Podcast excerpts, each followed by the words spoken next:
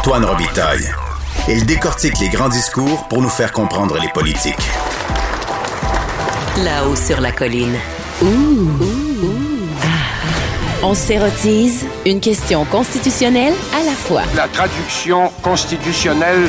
La question constitutionnelle. Mais bonjour Patrick Taillon, Bonjour Antoine. notre chroniqueur constitutionnel à nous et accessoirement professeur de droit à l'Université Laval. Commençons par une nouvelle ce matin dans le Devoir. C'est ce jugement en Ontario. C'est un jugement qui date un peu, le 19 février.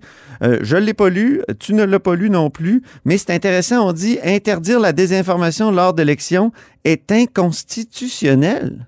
C'est une décision importante parce que même si c'est une décision qui est seulement en première instance, on va avoir une élection fédérale avant d'avoir droit à la suite. Et donc ça, ça veut dire que tout le dispositif là, qui avait été adopté au fédéral pour prévenir la diffusion massive de nouvelles frauduleuses en période électorale, qui a un peu son équivalent euh, en France et en Allemagne. On, on veut pas que nos systèmes électoraux soient déstabilisés Mhm. par de la désinformation. Il y a toujours eu de la désinformation, c'est juste que là, on a changé d'époque. Les, les instruments pour la diffuser sont plus les mêmes. Et donc, c'est une préoccupation dans toutes les, les grandes démocraties. Le fédéral avait adopté des modifications à la loi électorale. Elles ont été contestées au nom de la liberté d'expression, fondement de l'État important, évidemment, mais qui, euh, ici, euh, euh, limite la capacité là, du droit électoral de, prévoir certains, certains verrous, certaines mesures de, de sécurité. Ça ne veut pas dire que le Parlement fédéral ne peut pas répliquer à ça, mais il n'y aura pas le temps d'ici l'élection.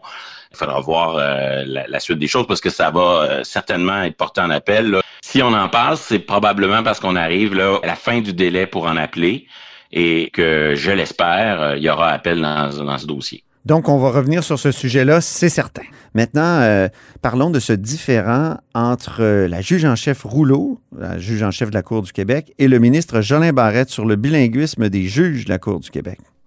Ouais, ici, là, il faut clairement distinguer le fond et la forme.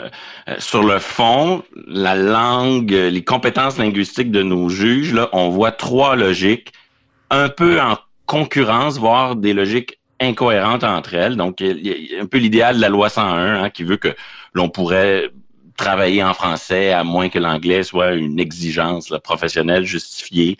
On a l'approche euh, loi sur les langues officielles qui, en attendant la réforme de, Mélanie Joly, reste une approche qui consiste à, à protéger au Québec la minorité anglophone euh, et à fournir des services publics dans, dans les deux langues. Et on a surtout, c'est ça qu'il faut pas oublier, une troisième logique qui est celle de la Constitution supralégislative, hein, qui est au-dessus de ces lois-là, et avec son article 133 qui, qui, qui dit au fond, chacun utilise la langue de son choix.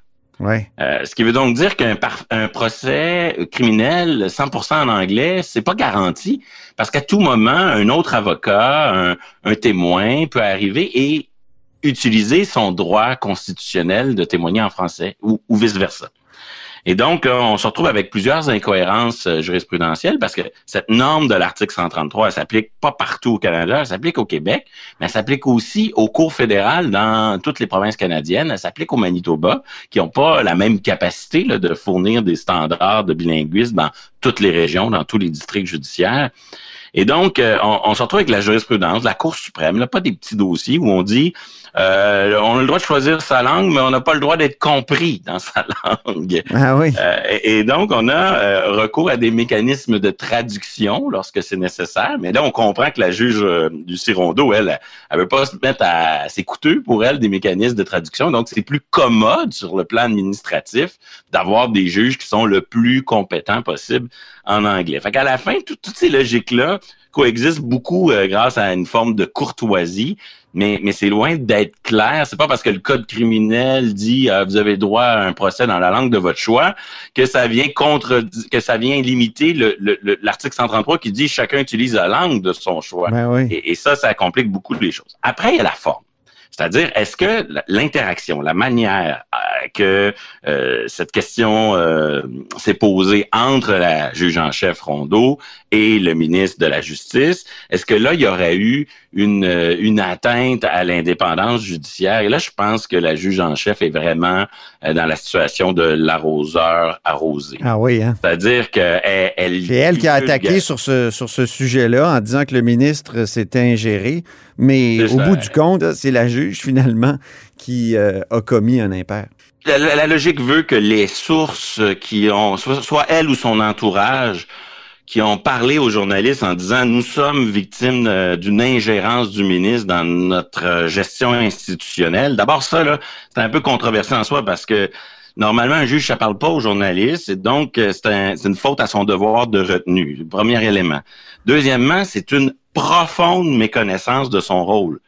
C'est vrai que la gestion administrative du tribunal, ça c'est protégé par l'indépendance judiciaire, puis c'est pas pas des affaires du ministre de venir poser des questions sur comment ça fonctionne à la cour.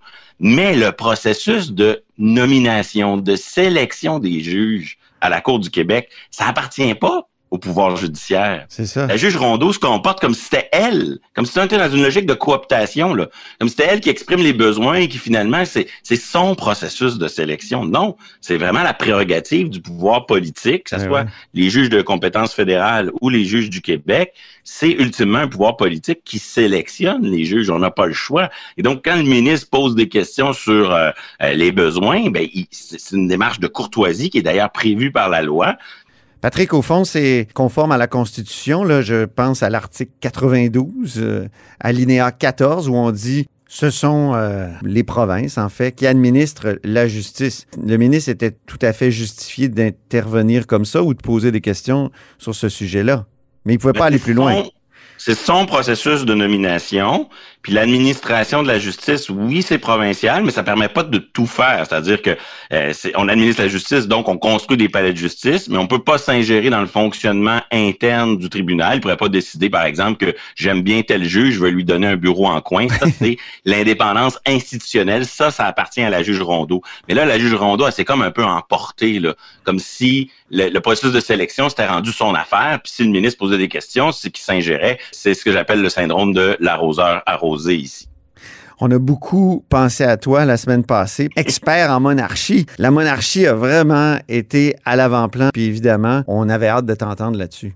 Oui, la, monarchie s'incruste dans l'actualité. D'abord, hein, depuis le 21 janvier, on a un juge en chef à Ottawa qui est aussi chef de l'exécutif, GG euh, par intérim, gouverneur général par intérim. et là, je pense qu'il y a là euh, une euh, quelque chose qui, à long terme, compromet l'apparence d'indépendance judiciaire. J'avais ici, à ce micro, prédit que ça pourrait pas durer euh, très longtemps et qu'on allait très rapidement nommer un, un, gouverneur général, un nouveau gouverneur général. Eh bien, je me suis royalement trompé, puisque là, on arrive cette semaine, là, ça va faire deux mois qu'on est dans ce mélange des genres qui n'en finit plus. Et tout ce que le gouvernement Trudeau a fait, c'est vendredi dernier, un grand pas en avant on continue d'avancer avec la nomination d'un comité. Un comité qui, lui, va se réunir et analyser des candidatures et nous revenir probablement dans quelques semaines avec un GG. Mais je ne doute pas que ce comité va faire un bon travail, mais entre l'apport de ce comité puis le problème que le malaise qui perdure, puis le problème que ça pose ces, ces, semaines et ces semaines où le juge en chef occupe les deux fonctions, il me semble que le moindre mal aurait été de procéder plus rapidement à une nomination. Ça, c'est pour Ottawa, mais, mais la monarchie s'incruste aussi à Québec. Un même vendredi, vous en parliez dans le, bulletin des, des bulletineuses, ici, ce micro-là. Pourquoi? Parce que, alors que la, la, la ministre Sonia Lebel, qui quelques jours, quelques semaines auparavant, s'est élevée en chambre en disant on gère la plus grosse crise sanitaire du siècle, là, on n'a pas le temps d'un débat sur la monarchie. Ben, elle-même, la semaine dernière, elle vient bouleverser l'agenda législatif à l'Assemblée nationale en déposant un projet de loi sur la dévolution. Pourquoi? Ben parce que euh, on l'avait dit à ce micro il y a près de deux ans, en se basant beaucoup sur les travaux de l'historien euh, de l'histoire parlementaire Gaston Deschaines. Et euh, nous avions été quelques-uns à, dire attention, là, il y a un problème au Québec si Élisabeth meurt ou si la reine Élisabeth II abdique au profit de son fils le Québec pourrait se retrouver en élection et nos députés, nos juges et nos grands commis de l'État pourraient être obligés de prêter un nouveau serment euh, de fidélité euh, à ce prince Charles devenu roi. Et, cette semaine, ben, c'est un peu cette, euh, ce risque que Québec a voulu attaquer. En fait, mettre de côté par un projet de loi qui va nous éviter le pire, qui va nous éviter cette élection. c'est simple, hein? traditionnellement, dans le parlementarisme britannique, c'est, euh, on bien beau mettre du papier peint pour cacher la monarchie, elle existe quand même. Et donc, un parlement, c'est le roi dans son parlement. Mm. Et, et, donc, quand le roi meurt, c'est comme s'il y a une composante du parlement qui se, qui, est pulvérisée, qui se dissout, et, c'est la fin de la législature. On s'en va en élection. Ça a été comme ça au 19e siècle, la mort de Georges III. Euh, Georges IV, 1820-1830, le Parlement du Bas-Canada, hein, l'ancêtre du Parlement du Québec, est tombé en élection. C'est tellement théorique, j'ai du mal à imaginer quelqu'un qui déposerait une requête pour dire que cette euh, loi-là euh, est non constitutionnelle parce que euh, le serment n'a pas été fait au bon monarque. En tout cas, ça me semble tellement théorique. J'en conviens que ça heurte de front nos valeurs et notre façon de voir la démocratie et c'est pour ça que tous les parlements de toutes les provinces canadiennes, puis le fédéral, puis les autres parlements là, du Commonwealth ont tous adopté des lois pour dire c'est fini, on fait plus ça cette affaire-là. Mm-hmm. Et, le problème au Québec, c'est qu'en 1982, on a réécrit notre loi sur l'Assemblée nationale. Et un choix que je respecte tout à fait, on a voulu effacer le, plus de références possibles à la monarchie. Mm-hmm. Et on a à ce moment-là supprimé l'article qui nous permettait de ne plus faire ça. Et c'est ça le projet de loi déposé par Sonia Lebel. C'est un projet de loi très court pour venir dire, ben non, non l'exception qu'on a fait disparaître en 1982, on, la ramène. Maintenant, c'est vrai que si jamais euh, la reine meurt cette nuit et que le projet de loi n'est pas réadopté, on peut se demander qui aurait intérêt à contester cela et quel juge serait assez fou pour euh, donner raison à cet argument-là, dans le contexte où les juges ont souvent une approche très créative, utilisent beaucoup de marge de manœuvre, est-ce qu'ils auraient pu s'en sortir? Peut-être, j'en conviens, mais il y avait un risque réel pour l'élection et pour le serment. Euh, je pense que ça aurait été très difficile de s'éviter la controverse sur un nouveau serment parce que même après l'exception, il y a eu, il y a eu des nouveaux serments qui ont été prêtés. Fait que là, ça va être comme une exception modernisée, revampée, qui va ratisser plus large que celle qu'on a effacée en 1982. Mais sinon, plus généralement sur la monarchie, euh, c'est un thème qui, on le voit, là, qu'on veut en parler ou pas, qu'on aime la monarchie ou pas, ça n'a pas d'importance. Le sujet s'incruste dans l'actualité. Mm. Et, et euh, c'est un peu dans cette optique-là. Euh, bon, moi, je, je, me suis intéressé à la monarchie par les hasards de la vie à cause de, de, ma contestation de la réforme des règles de succession dans laquelle je me suis investi. Et un peu en bilan de cette expérience-là, j'ai publié la semaine dernière auprès de, de l'IRE une espèce de rapport d'une trentaine de pages où j'essaie de montrer au fond deux choses. Euh, premièrement, même si la Constitution canadienne empêche pratiquement l'abolition de la monarchie avec une formule de, modification trop compliquée qui demande l'unanimité, il y a beaucoup de changements qu'on pourrait faire euh, sans la permission du reste du Canada, qui restent à faire et qui sont très opportuns. Choisir nous-mêmes le candidat au poste de lieutenant-gouverneur au Québec et imposer ce choix au fédéral. Euh, renommer la fonction, enlever le, titre un peu colonial de lieutenant-gouverneur pour lui donner un titre qui correspond plus à nos, nos valeurs et à, notre vie institutionnelle, transformer le texte du, du serment des députés on peut pas l'abolir, mais on peut le réécrire et euh, codifier nos conventions constitutionnelles. Parce qu'on le voit, on l'a vu avec la, crise de décembre 2008 où Michael Jean pouvait-elle refuser une demande de prorogation à Stephen Harper. Quand, il arrive une crise parlementaire, la monarchie, plutôt que de simplifier la gestion de la crise, plutôt que d'apporter de la stabilité, mais ben, le flou entourant nos règles souvent aggrave nos crises. Donc, on pourrait au moins codifier par écrit comme le fait le Royaume-Uni et la Nouvelle-Zélande, dans un manuel. C'est pas du droit, mais c'est une codification qui au moins rend les règles plus accessibles. Oui, oui. Mais plus globalement, je veux montrer dans, dans ce rapport-là que la monarchie, qu'on l'aime ou qu'on l'aime pas, elle existe puis elle a des conséquences et que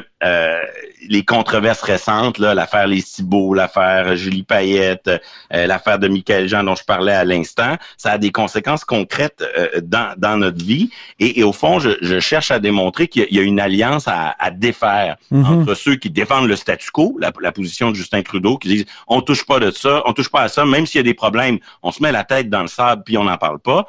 Et de l'autre, des, des abolitionnistes trop trop idéalistes qui, euh, à force de rêver au grand soir de, de l'abolition totale, se font le jeu des partisans du statu quo et, et, et se privent de réformes qui pourraient très sérieusement à, à, à améliorer nos institutions. Donc, ça fait une trentaine de pages, ça se veut très accessible, mais, mais surtout, c'est un effort de, de documenter un peu tous les petits problèmes, tous les petites controverses. Si la reine meurt demain, si la reine abdique demain, qu'est-ce qui pourrait poser problème à Québec et Ottawa? Comme la, la, la, question dont nous venons de parler.